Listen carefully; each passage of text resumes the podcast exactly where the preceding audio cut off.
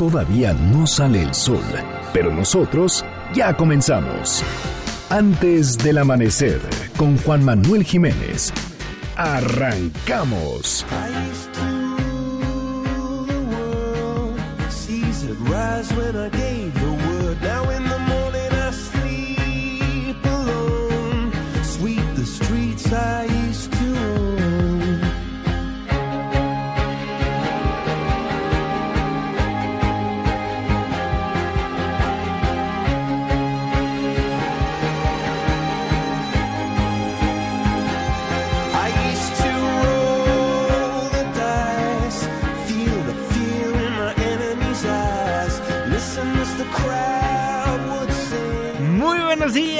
Muchísimo gusto darles la bienvenida a este espacio madrugador de MBS Noticias 102.5 Gracias por acompañarnos antes del amanecer. Mi nombre es Juan Manuel Jiménez y como todos los días, como todas las mañanas, lo invito a que nos acompañe, a que nos sintonice hasta las seis en punto para que desde muy temprano se informe de las noticias más relevantes de nuestro país en este espacio, en este programa que hacemos absolutamente todos, por lo cual lo invito a formar parte de la expresión en línea y nos deje saber lo que opina de lo que le presentamos a lo largo de estos 60 minutos de información.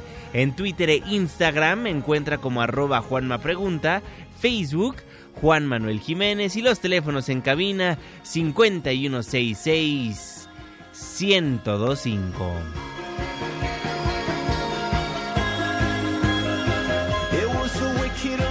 Estaremos escuchando a lo largo de esta hora de información a Coldplay en estos momentos. ¡Viva la vida! Muchísimas gracias por solicitarnos a los grupos, artistas, canciones que ponemos para musicalizar este espacio. El día de mañana, ¿a quién le gustaría escuchar? Márquenos, escríbanos en redes sociales.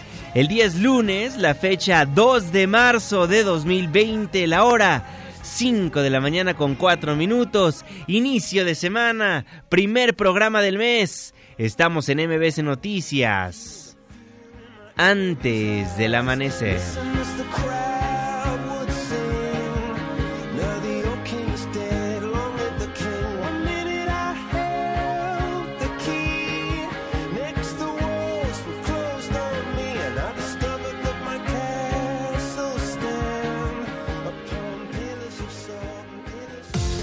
¿De quién es el santo?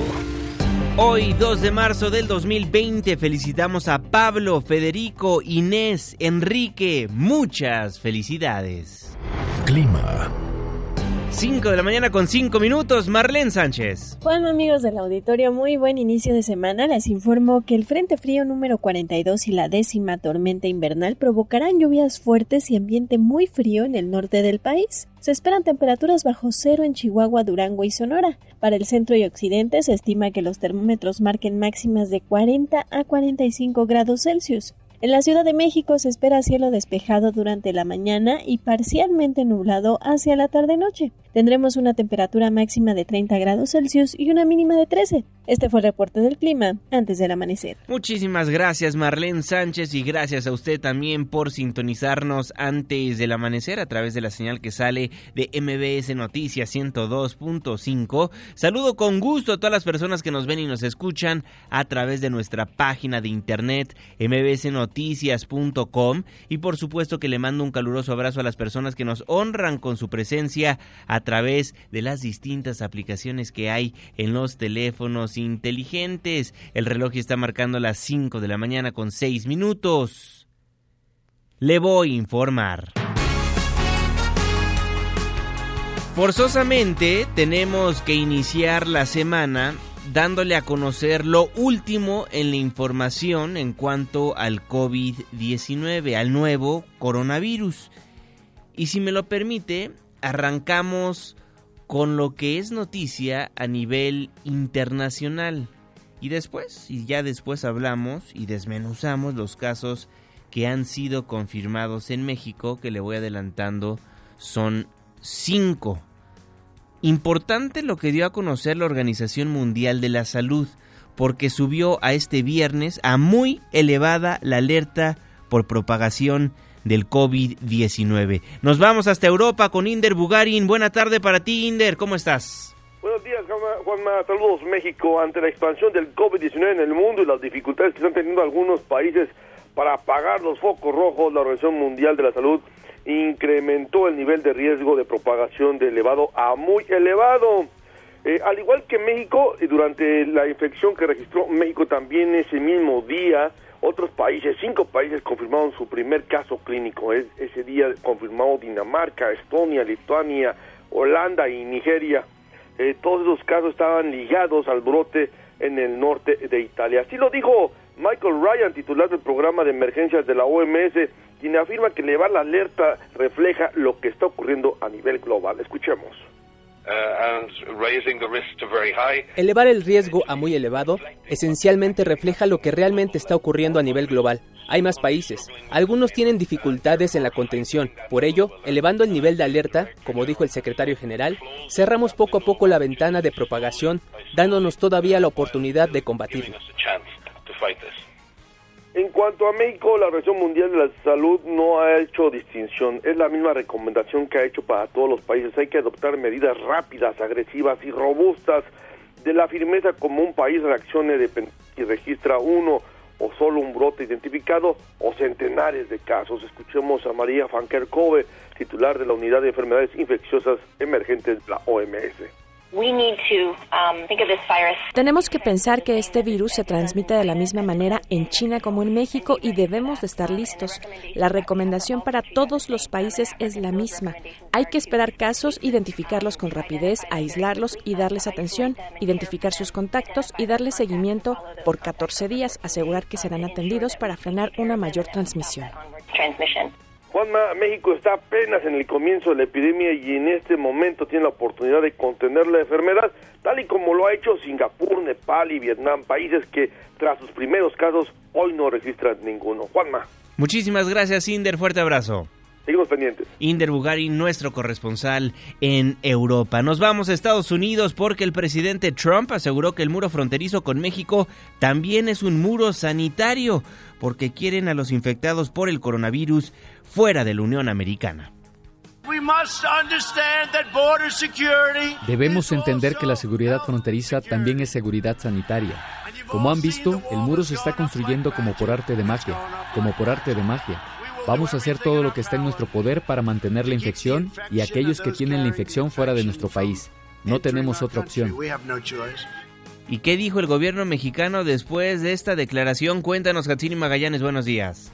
¿Qué tal, Juanma? Buen día. Luego de que Donald Trump dejó abierta la posibilidad de cerrar la frontera sur con México derivado del coronavirus, el gobierno mexicano informó que no ha recibido el planteamiento de manera oficial de parte del gobierno estadounidense. A través de la Secretaría de Relaciones Exteriores afirmó que ambos gobiernos han mantenido estrecha y eficaz comunicación, especialmente las autoridades de salud, constituyéndose en un ejemplo, dice, de la fluida y buena cooperación bilateral que impera en la relación de ambas naciones. Expuso que la Secretaría de Salud implementa medidas de mitigación acorde a las recomendadas por la OMS y también similares a las de países como Canadá y Reino Unido, manteniéndose alerta en los puntos de entrada al país, todo esto con el fin de informar y atender también a personas que manifiesten síntomas relacionadas al COVID-19 y también procedan de países con transmisión local comunitaria de esta nueva enfermedad. Finalmente, el gobierno mexicano reitera su voluntad para cooperar con el gobierno estadounidense con el fin de salvaguardar la salud de la población de ambos países. Información que tenemos. Buenos días. Buenos días, Hatsiri. Por cierto, en Estados Unidos se reportó anoche la muerte de una persona por coronavirus. Ya suman dos, dos víctimas en los Estados Unidos. El presidente Donald Trump anunció que los viajeros procedentes de ciertos países de alto riesgo por el COVID-19 serán sometidos a controles al llegar a ese país.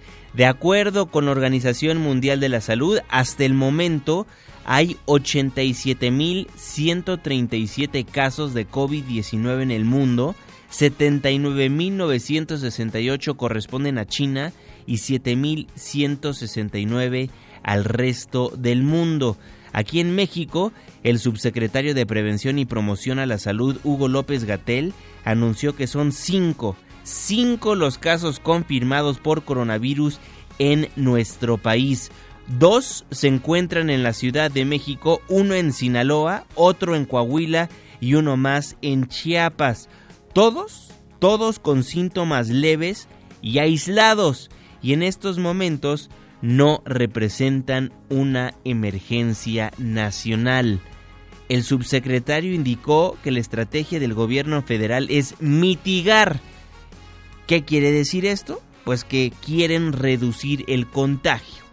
Y aclaró el subsecretario Hugo López Gatel que la forma en la que se ha tratado el coronavirus en México no se trata de un exceso de confianza, sino de seguir los protocolos que marca la Organización Mundial de la Salud, por lo que esperan que en los próximos 40 días se registren casos de personas que se contagiaron desde el extranjero, pero después podrían pasar una fase comunitaria. Saber cuál es la realidad, cuál es el tamaño del riesgo, cuál es la posibilidad de que usted, usted, usted, en algún momento dado, pudieran enfermar. Y la posibilidad, la probabilidad, hemos dicho que suma, sumamente baja en este momento. También hemos sido muy transparentes en insistir que la información va cambiando de manera dinámica y tenemos una estimación de que por lo menos durante los primeros 40 días vamos a permanecer con casos aislados que vayan ocurriendo aquí, allá y allá. Por su parte, el director de epidemiología, José Luis Alomía, pidió que se respete la intimidad de los casos quisiéramos hacer un llamado para que de manera responsable y profesional se respete la individualidad y la intimidad de los casos. Son personas, son seres humanos como nosotros. Ellos no pidieron enfermar, ellos no fueron con la intención de enfermarse y lamentablemente se contagiaron en este viaje internacional. Entonces su identidad y sobre todo la de sus familias deben de ser muy bien cuidadas, muy bien resguardadas, porque ellos están aportando a México a través de su actividad del aislamiento y nos están cuidando a todos. Es importantísimo que usted sepa, que conozca que el coronavirus es una enfermedad de contagio, por lo que cada uno de nosotros puede actuar para prevenir en sí mismo el contagio y en los demás. La Secretaría de Salud descartó que en esta etapa se ordene el cierre de escuelas, fábricas o reuniones multitudinarias por el COVID-19. En tanto, el presidente Andrés Manuel López Obrador aseguró que México está preparado ante el coronavirus. Resolvimos que esto no se establece como una emergencia. No hay una emergencia relacionada con la entrada de coronavirus 2019 a México.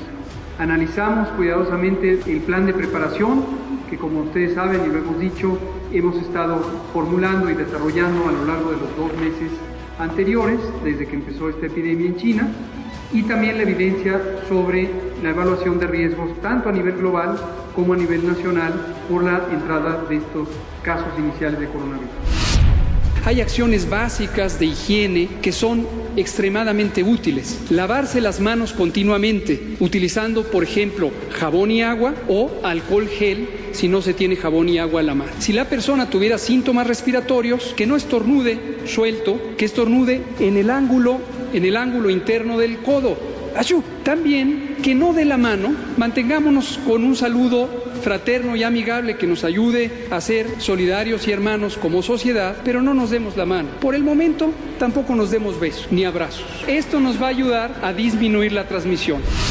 No hay razón alguna hasta este momento para cerrar escuelas, cerrar trabajo, tener ausentismo laboral justificado de manera generalizada. Estamos en escenario 1 y esto es transmisión localizada en torno a los contactos. Estamos hablando de unas pocas decenas de casos que pudiera haber alrededor de los casos. No hay transmisión generalizada. Decirle a la gente, serenos, tranquilos, tenemos capacidad para enfrentar esta situación. Estamos preparados para enfrentar esta situación de el coronavirus. Tenemos los médicos, los especialistas, los hospitales, la capacidad para hacerle frente en la medida en que se vaya presentando. Vamos a atender los casos.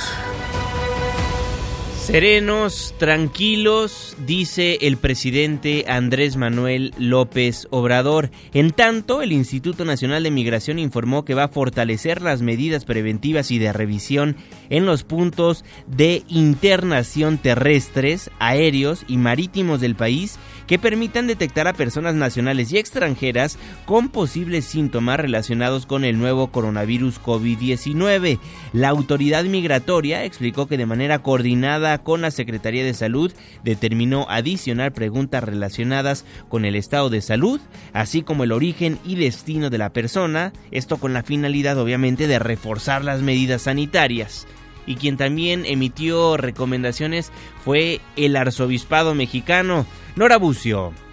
Juanma, te saludo con gusto y te comento que el arzobispo primado de México, Carlos Aguiar Retes, emitió una serie de recomendaciones entre las que destaca no caer ni generar pánico ante la llegada del coronavirus a México. A través de un comunicado señaló que se han tomado medidas que se aplicarán de manera inmediata en los templos de la arquidiócesis y medidas de higiene que ayuden a evitar la propagación del virus COVID-19. Estas se basan en las recomendaciones hechas por la Secretaría de Salud Federal y de la Ciudad de México, que incluyen no saludarse de beso, lavarse las manos frecuentemente, evitar tocarse el rostro, ojos, nariz y boca y evitar contacto con personas que se sospeche pudieran estar infectadas. Las siguientes son las indicaciones que deben llevar a cabo los sacerdotes y los fieles en todos los templos de esta iglesia particular a fin de evitar la propagación del virus. Los sacerdotes deben abstenerse de celebrar públicamente la Santa Misa si presentan el más leve indicio de la enfermedad. También deben abreviar al máximo el tiempo de la celebración, incluyendo la homilía,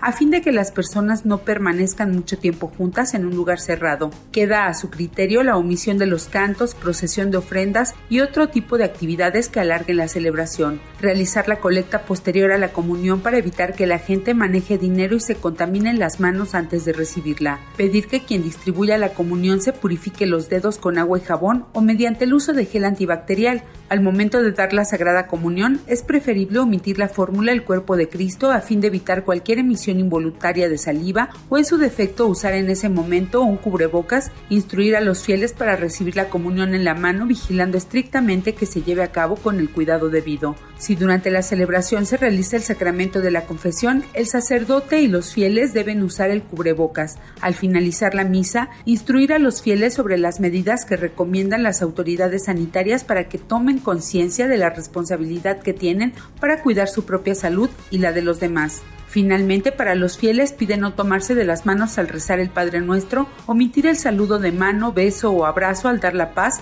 recibir la comunión en la mano y consumirla inmediatamente frente al ministro y orar intensamente para pedir la intercesión de la Virgen de Guadalupe pidiendo auxilio y protección en esta situación.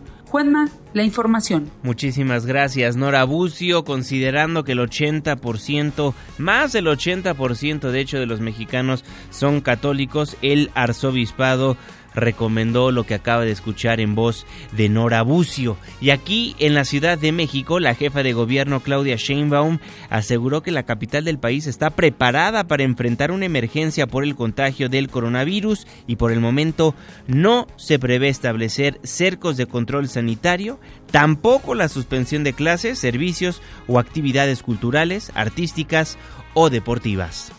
A ver, todavía no se requieren cercos sanitarios. Lo que es es estas personas que se detectan por las medidas epidemiológicas que se tienen en aeropuertos, en puertos con el gobierno federal y la Secretaría de Salud del gobierno de la Ciudad de México. Se identifican estos casos, se les da seguimiento, se les aísla a los contactos que tienen y si hay más contagios entonces se tomarán más medidas que serán informadas. Pero hay un protocolo internacional que es el que hay que seguir. Estas medidas ya desde antes, desde el primer momento, de hecho desde el 30 de enero, se tienen disponibles tanto el Instituto Nacional de Enfermedades Respiratorias, que son los primeros que eh, por disposición oficial reciben los casos, en el caso de la Ciudad de México, y otros hospitales que ya tiene considerada la propia Secretaría de Salud, el ISTE, el Instituto Mexicano del Seguro Social. Es decir, hay un protocolo internacional que se sigue, que se está bien preparado y vamos a estar informando. Asimismo, a pesar de los dos casos de coronavirus confirmados en la Ciudad de México, la jefa de gobierno señaló que no se va a cancelar el maratón de la Ciudad de México el próximo 30 de agosto. Es en agosto, repito, estamos terminando el mes de febrero, entonces ahora lo que llamamos es a que se inscriban en el maratón. Si continúa algún tema de salud, pues lo estaremos informando y tomaremos algunas medidas, pero por lo pronto es la apertura como cualquier año para inscribirse en el maratón de la Ciudad de México. Es importantísimo no alarmarse, no haga compras de pánico, puede cuidarse lavándose las manos desinfectándose con gel antibacterial, evitando saludar de mano y beso.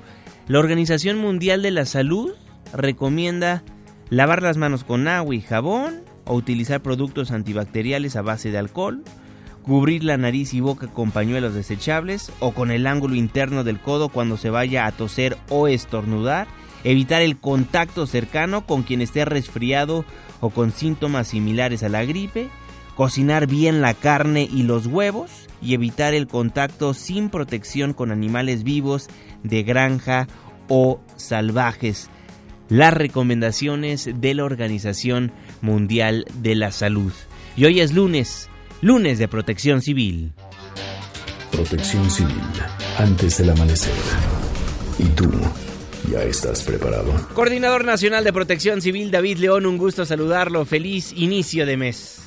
Arrancamos eh, la semana, Juanma, arrancamos el mes. Muy buenos días a ti, a todo el auditorio de antes eh, del amanecer y con el arranque de esta semana y de este mes viene el Frente Frío número 42 de 53 que ha pronosticado el Servicio Meteorológico Nacional y acompañado de la décima tormenta invernal, Juanma, vamos a tener algunas eh, lluvias y chubascos en Baja California un descenso de temperatura en la zona norte del país, particularmente Sonora y Chihuahua. En el pronóstico para el día de hoy, lluvias puntuales sobre Baja California, Sonora y Chihuahua, con intervalos de chubascos para Coahuila, Sinaloa, Durango. También tenemos el alertamiento, Juanma, de rachas de viento importante en esa zona del país, cercanas entre 80 y 100 kilómetros por hora para Chihuahua y Durango, bajan un poco para la Baja California y Baja California Sur. El ambiente frío, Juanma, podría traer caída de nieve durante estas noches madrugadas para estos estados, zonas altas, zonas serranas. Lo más importante, mantenernos abrigados, evitar los cambios bruscos eh, de temperatura, seguir las recomendaciones que puntualmente has dado y para otros puntos del territorio, el centro y el sur, seguramente tendremos altas temperaturas. Juanma, derivado de estas altas temperaturas, de algunos espacios eh, con el terreno seco, vientos fuertes, incendios forestales en nuestro país, seis incendios en cinco entidades, 191 hectáreas siniestradas, este es el reporte de las últimas 24 horas y 128 mujeres y hombres los están combatiendo. Solo por darte un dato, Juanma, vamos mejor que el año pasado, pero podemos estar muy atentos, debemos estar muy atentos, recordar que los incendios forestales los provocamos nosotros, los humanos, en un gran porcentaje. Al día de hoy, 225 incendios en lo que va del año. El año pasado, esta misma fecha, Juanma, llevábamos 393, 1894 hectáreas a este día. El año pasado llevábamos 5130. Vamos mejor que el año pasado, pero no nos debemos relajar. Los incendios forestales amenazan nuestras comunidades y nuestros ecosistemas.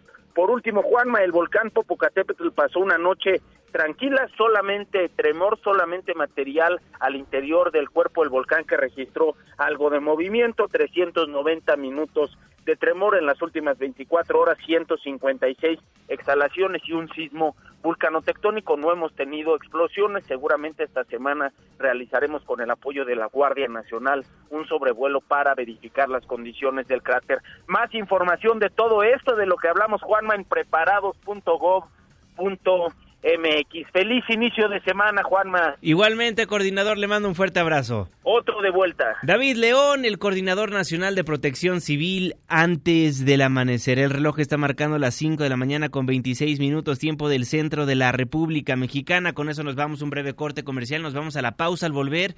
Le platicaremos de lo que dio a conocer el rector de la máxima casa de estudios, el rector de la UNAM, Enrique Graue, quien ya instaló un protocolo contra la violencia de género, contra la violencia hacia las mujeres en la Universidad Nacional Autónoma de México. 5 de la mañana con 27 minutos, ya lo dijo el coordinador, Frente Frío número 41 y la décima tormenta invernal, pues van a provocar fuertes lluvias y bajas temperaturas en el norte del país. Aquí en la Ciudad de México, en el Valle de México, se prevé cielo despejado a lo largo de este lunes. 5 con 27, Coldplay.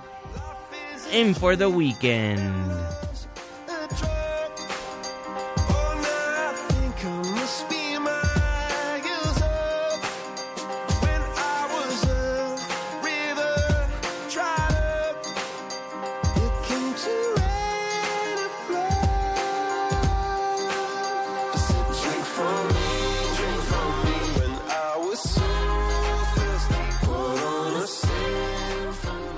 Antes del amanecer, con Juan Manuel Jiménez. Con Juan Manuel Jiménez. Continuamos.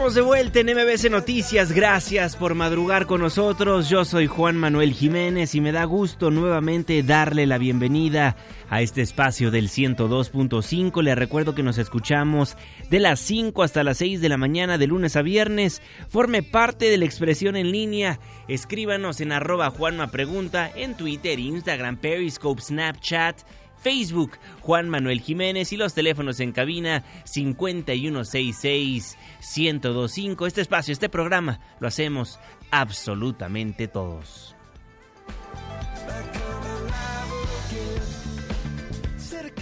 Adventure of a Lifetime Coldplay. El día de hoy escuchamos esta banda británica de pop, rock y rock alternativo que se formó en Londres en 1996 porque el cantante Chris Martin cumple 43 años de edad. Coldplay, Adventure of a Lifetime.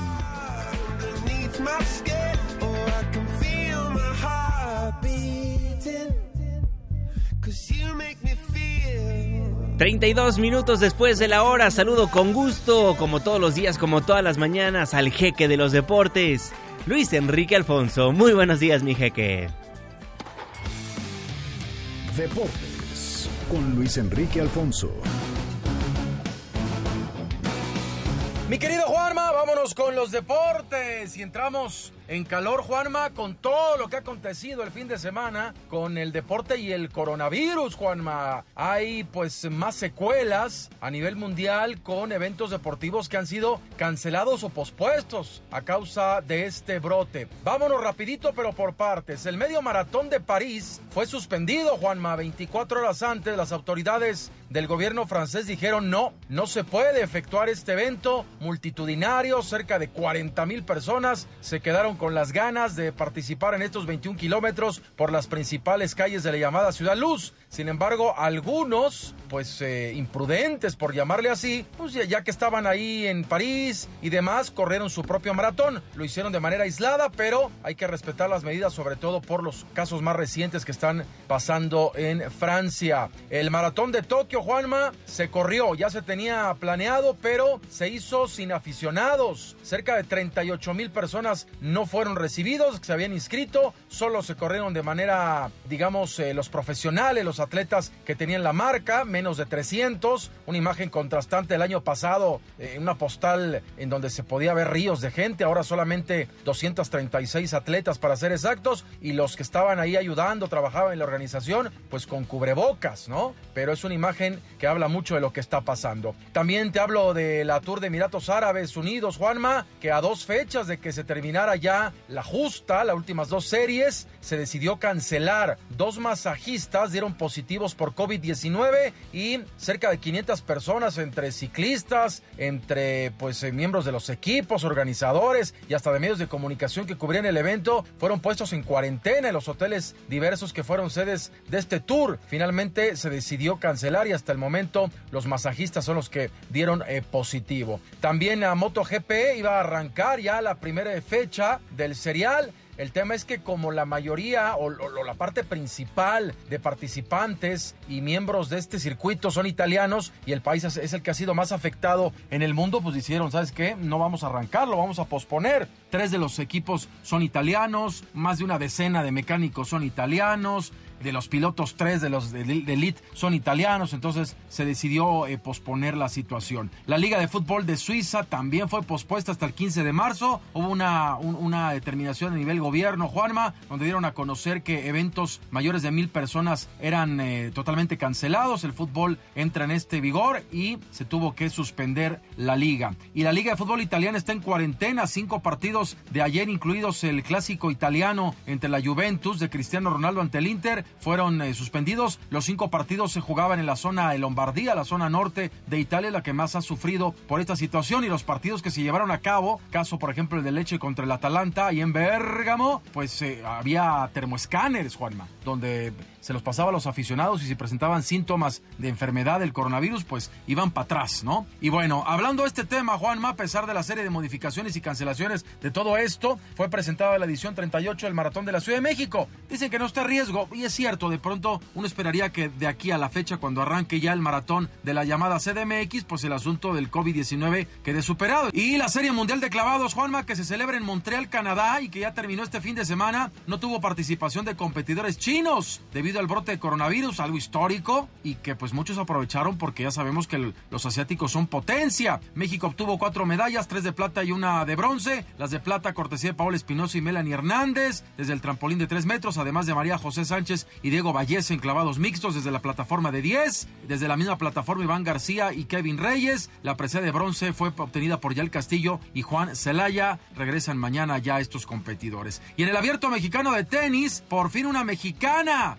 Levantó el título. Juliana Olmos junto a la estadounidense Desiree Krausik se consagraron como campeonas en dobles femenil al vencer 6-3 y 7-6 a la dupla de la ucraniana Katerina Bondarenko y la canadiense Sharon Fitchman. Desafortunadamente otra mexicana no pudo culminar el sueño del título en singles. Renata Zarazúa cayó en semifinales ante la canadiense Leila Fernández que a la postre perdió la final con la dos veces campeona del certamen la británica Heather Watson. Rafael Nadal no decepcionó, Juano y esta vez se consagró campeón en la rama varonil venciendo al estadounidense Taylor Fritz, título 85 de Rafa, el tercero obtenido en Acapulco. Quiniela Mañanebria, Juanma. Pues cuatro aciertos tú y tres yo. Esto ya me está preocupando. Ya vamos casi a la mitad, 32-23. Vamos a ver qué embrujo tengo que hacer porque ya, ya, ya me está sacando de onda. Ya me está sacando de onda esto, Juanma. El viernes, el Diablo venció 2 por 0 a Rayados, que es el campeón con el peor inicio de un torneo, ocho jornadas sin ganar. El eh, San Luis perdió con Juárez 3 por 0. Monarcas, ojo, la máquina es el nuevo líder del certamen. Ganó 4 por 2 al equipo Purépecha. Dos goles del Cabecita Rodríguez, que es líder de goleo junto a Gignac. El Puebla, increíble, ganó 1 por 0 allá en la casa de Tijuana del Perro Pelón. Querétaro y Pachuca empataron a 1. Tu chichicuilote, Juanma. Me lo electrocutaron gacho 3 por 0. Tigres, un golazo de Gignac de chilena. Metió 3. Ese eh, líder junto con el Cabecita Rodríguez de goleo. Le pegaron al gatito. El gatito y su realidad 3 a 0. Ayer, el perrito con cuernos, las Chivas vencieron a León, que no supera, después de haber caído eliminados en la Concachalcos, 2 por 0, segunda victoria Lilo, y Santos le ganó a mi zorro 1 por 0 ayer. Así que ahí está la quiniela mañanebria, Juanma, ya no quiero platicar contigo porque me caes bastante, bastante mal. Nos vemos en minutos en Hechos AM, por Azteca 1, mi Twitter, arroba Lea Deportes. Salud. Saludos, mi querido Luis Enrique Alfonso, el jeque de los deportes. Antes del amanecer, el reloj está marcando las 5 de la mañana con 38 minutos. Resumen capitalino. A lo largo de las últimas semanas le hemos dado a conocer de la delicada situación por la que atraviesa la UNAM. Hasta el momento son 13 las escuelas que continúan sin clases. Se trata de las facultades de Filosofía y Letras, la de Ciencias Políticas y Sociales, Artes y Diseño, la de Psicología y la de Veterinaria. También los SHs Azcapotzalco Oriente y el Sur siguen en paro, al igual que las prepas 3, 6, 8, 9 y la prepa 5. La tarde del viernes, alumnos y padres de la Facultad de Veterinaria marcharon de la facultad con dirección a Rectoría ya que están en contra de la reelección del director, así como casos de violencia de género. Y justamente la violencia de género, el acoso, las muertes que han habido en la máxima casa de estudios, es lo que tiene a tres escuelas de la UNAM en paro.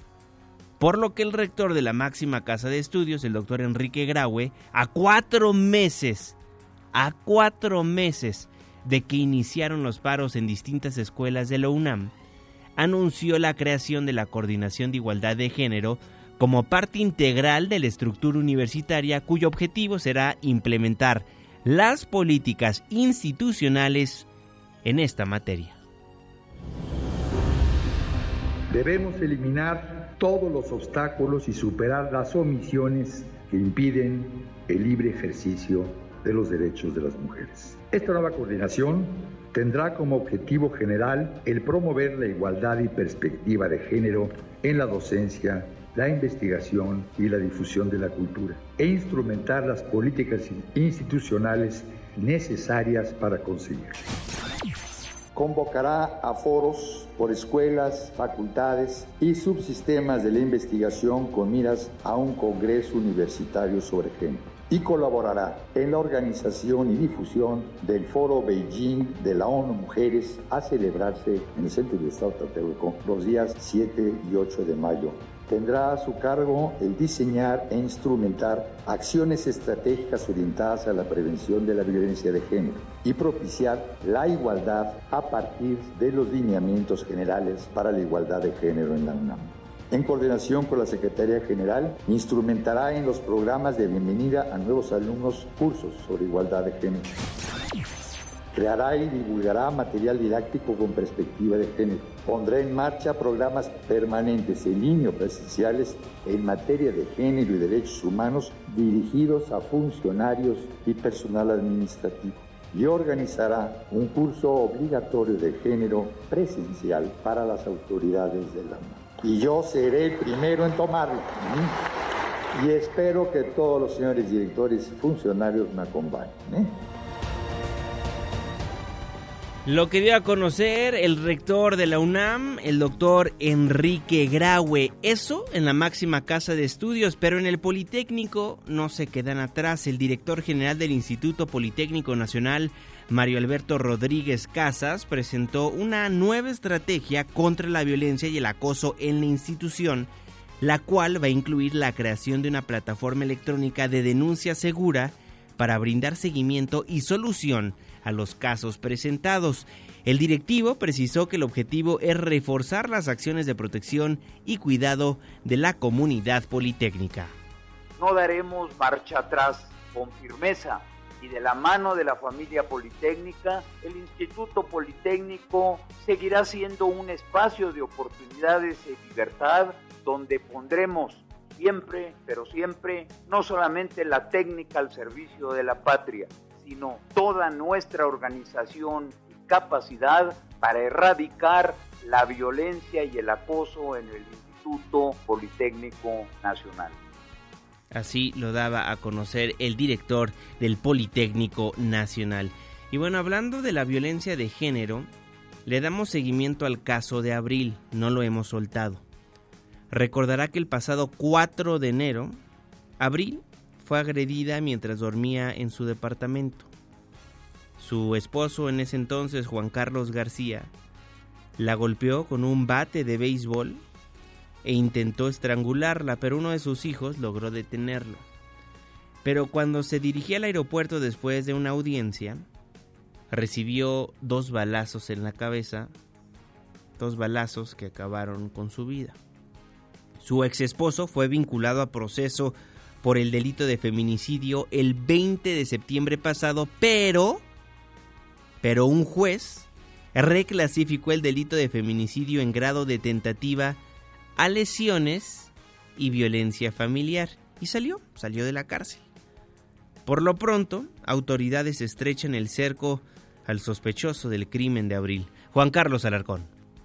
Gracias, Juanma. Muy buenos días. Al cumplirse tres meses del feminicidio de Abril Cecilia en la alcaldía Coyoacán, el principal sospechoso sigue prófugo, pero la cooperación de autoridades policiales de orden internacional da confianza a autoridades locales que será detenido. Fuentes allegadas al caso señalaron que existen indicios del paradero de Juan Carlos, ex esposo de la víctima, por lo que de comprobarse se iniciarán los trámites judiciales para concretar la orden de aprehensión en su contra. En tanto, familiares de la víctima han sostenido reuniones con autoridades de la Fiscalía General de Justicia, quienes han detallado las acciones que han emprendido la Policía de Investigación para concretar la orden de captura en su contra. De hecho, el implicado cuenta con ficha roja emitida por Interpol México, toda vez que se tienen indicios de su posible ubicación en los Estados Unidos. El crimen de abril también cobró otra víctima que en este caso implica al magistrado de la Cuarta Sala Penal Héctor Jiménez López, quien la víspera no fue ratificado y quedó fuera del Tribunal Superior de Justicia de la Ciudad de México. La Comisión de Administración de Justicia del Congreso de la Ciudad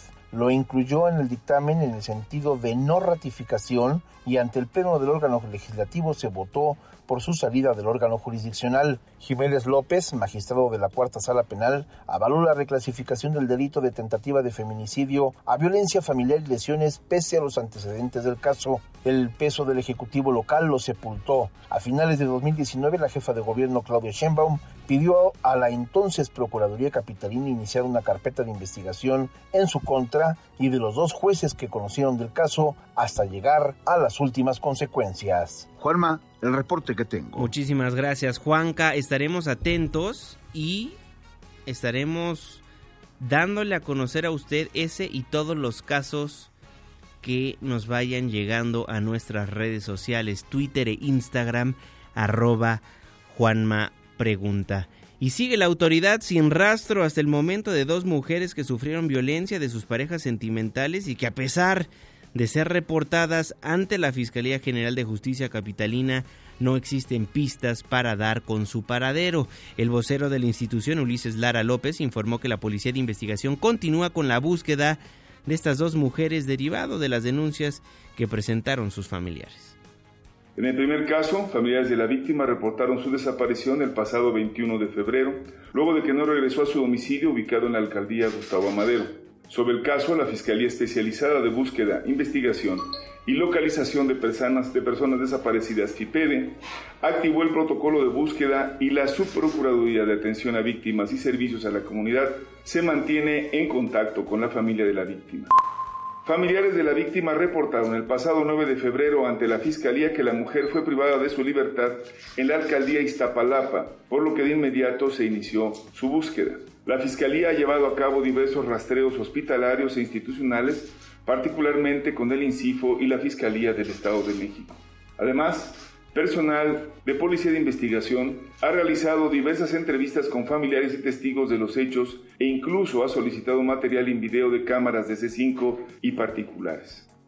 En más información, el Consejo Ciudadano de Seguridad dio a conocer que durante el mes de enero de este año el número de carpetas de investigación por el delito de trata registró una disminución del 9% a nivel nacional, mientras que en la Ciudad de México fue de 55%. El presidente del organismo, Salvador Guerrero, comentó que el 87% de las víctimas fueron explotadas bajo la modalidad de prostitución ajena. Indicó que se tienen registros de la participación de organizaciones de delincuencia organizada vinculadas a la trata de personas. El número de carpetas de investigación por trata de personas disminuyó 9% a nivel nacional en enero de, 2020, este año, contra el mismo mes del año previo. En Ciudad de México tuvimos una disminución de 55%, aunque en Yucatán hubo un aumento de 7 veces. Había 0 en Yucatán, hubo 7 después. Había 20 en Ciudad de México, hubo 9 después. Hay un caso, por ejemplo, de personas que fueron hasta 112 personas reclutadas en Tlaxcala y llevadas a Nueva York. Algunas de las mujeres tenían que asistir en 100 eventos cotidianos a personas en temas de explotación sexual. También sí existe un mecanismo porque hay, según algunos datos, 7 millones de jornaleros, según otros datos son menos, pero queremos que cuando menos unas 10 mil personas son muy vulnerables en el escenario del trabajo forzoso que está vinculado al campo, que no está ni supervisado. Sí existe también. Son las 5 de la mañana con 49 minutos y quien fuera líder sindical de los bomberos en la Ciudad de México es investigado por lavado de dinero. Las autoridades le aseguraron cuatro inmuebles. Juan Calarcón.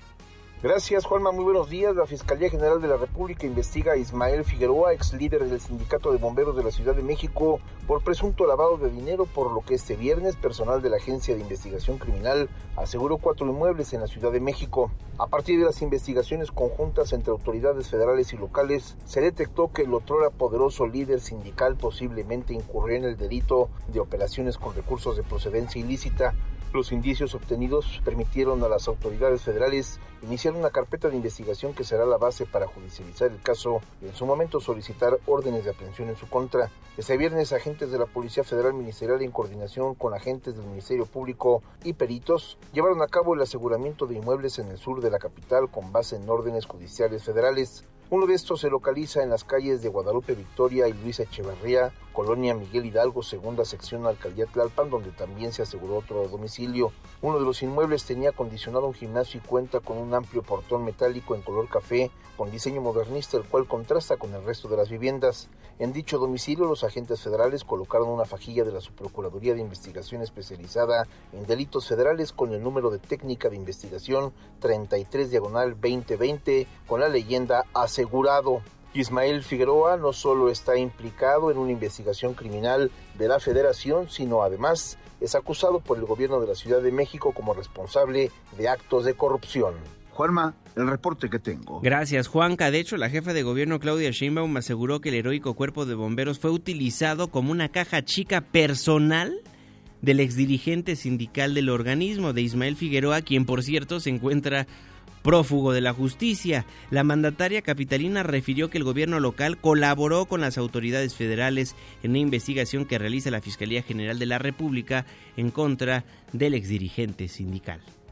Se utilizó el heroico cuerpo de bomberos como una caja chica personal o caja grande, porque quién sabe qué tan chica era, con enriquecimiento ilícito. Este caso venía desde la unidad de inteligencia financiera de la Secretaría de Hacienda. Nosotros nos pidieron que aportáramos alguna información, aportamos información, se presentó a la Fiscalía General de la República y ahí es donde están llevando a cabo toda esta investigación asociada pues a inteligencia financiera y a este uso de recursos públicos para fines privados, o sea, en pocas palabras, corrupción.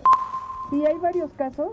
Está este caso por el que está en este momento detenido y hay otros delitos que están siendo judicializados. Eh, ya quisiera que la Fiscalía viera estos detalles. Yo conozco de esta y otra investigación que está bien. Bueno, así lo da a conocer Claudia Sheinbaum. Son las 5 de la mañana con 52 minutos. Gracias por hacernos el favor de sintonizarnos antes del amanecer a través del 102.5 de su frecuencia modulada en este 2, 2 de marzo de 2020. Fíjese que un día como hoy, pero de 1959, se llevaba a cabo la primera transmisión oficial del canal 11 del Instituto Politécnico Nacional y también, también un día como hoy, pero de 1829, moría Josefa Ortiz de Domínguez.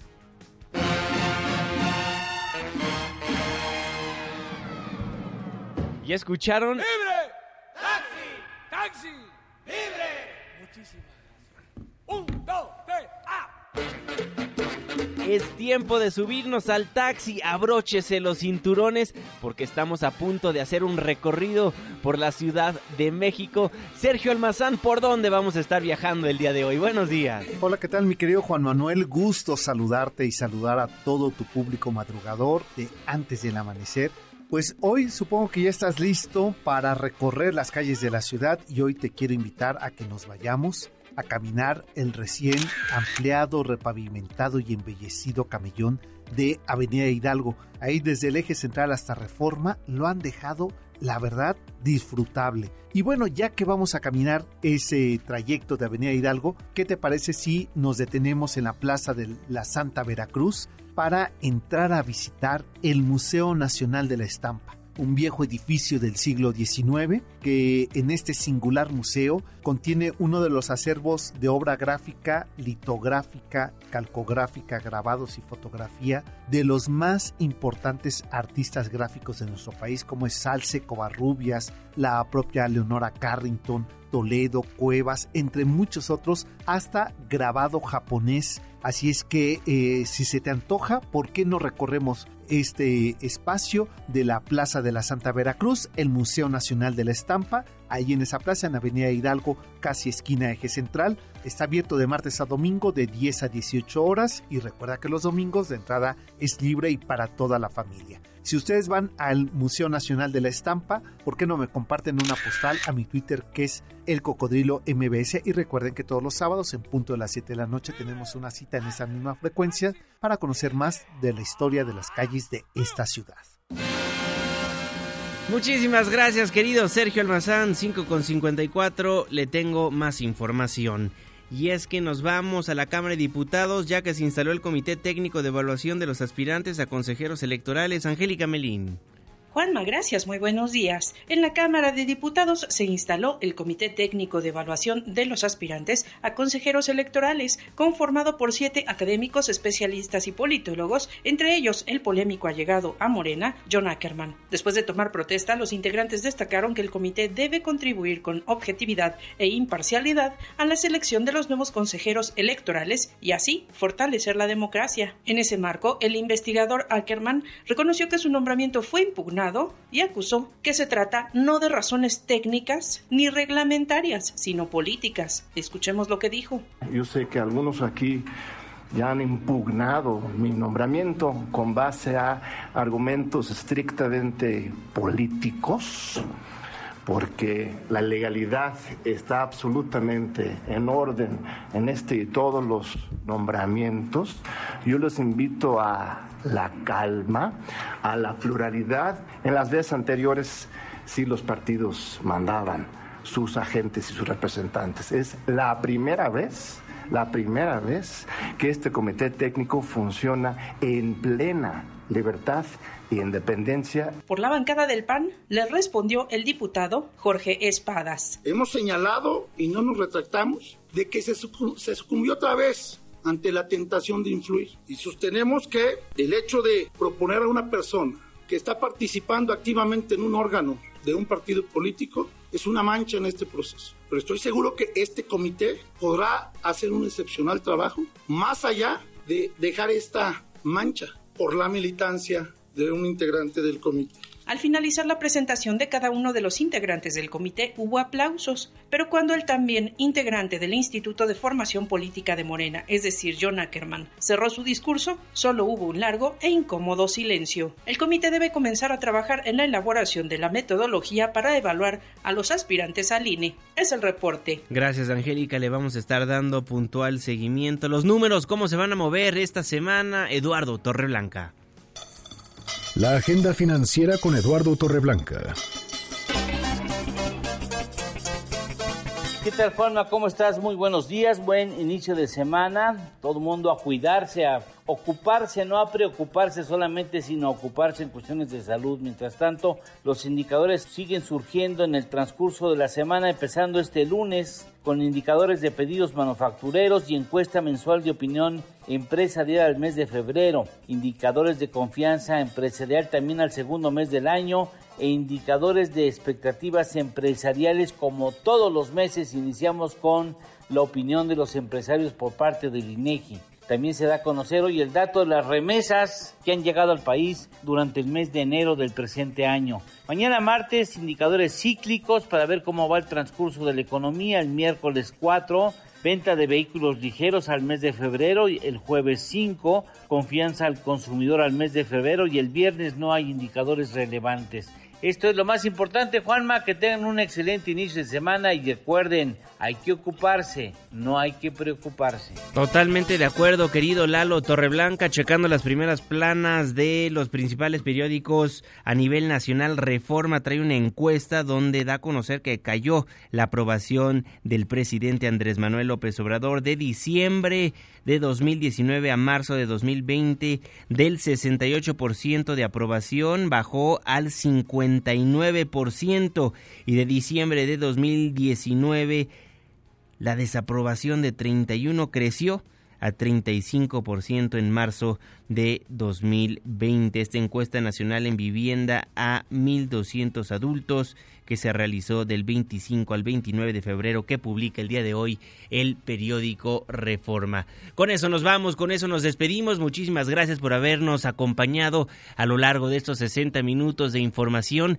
Dejamos el 102.5, pero pero nos pasamos al 104.9 en Exa FM. Le tengo un resumen de noticias cada hora a la hora hasta las 10 de la mañana y después nos vemos en la televisión en punto de las 7 de la noche en tu ciudad en tiempo real a través de la pantalla de ADN 40, el canal informativo más visto de México. A nombre de este gran equipo de trabajo, se despide de ustedes su servidor y amigo Juan Manuel Jiménez. Que pasen un excelente inicio de semana, excelente inicio de mes.